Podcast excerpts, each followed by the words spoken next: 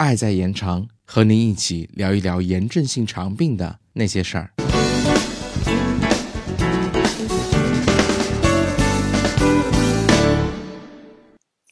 嗨，大家好，欢迎收听新一期的 CCCF 小课堂。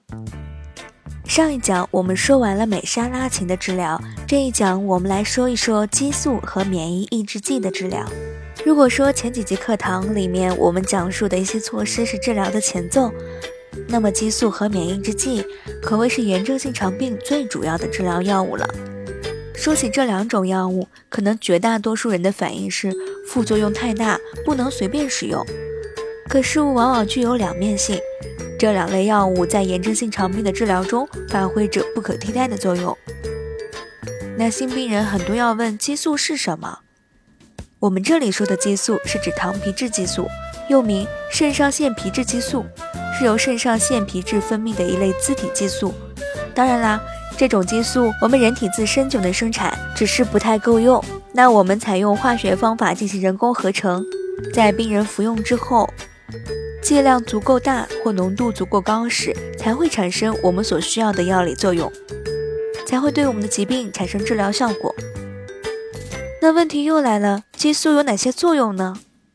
激素不仅有调节糖、脂肪和蛋白质的生物合成和代谢的作用，还具有抑制免疫应答、抗感染、病毒、抗休克等作用。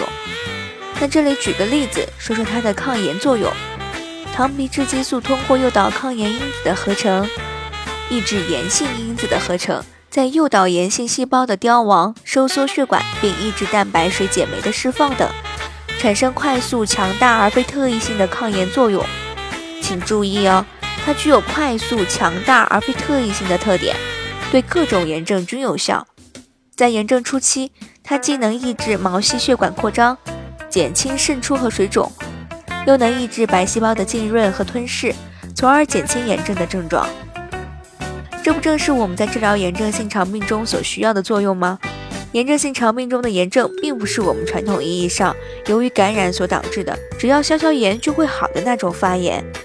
这是由多种因素引起的，与机体免疫紊乱相关的非感染性炎症，而激素正是这种炎症的克星。那这一讲到这里就结束啦，你们对激素的认识又有多少了呢？欢迎在音频下方评论留言。本期音频主播毛巾，后期剪辑者曹叔，我们下一期再见。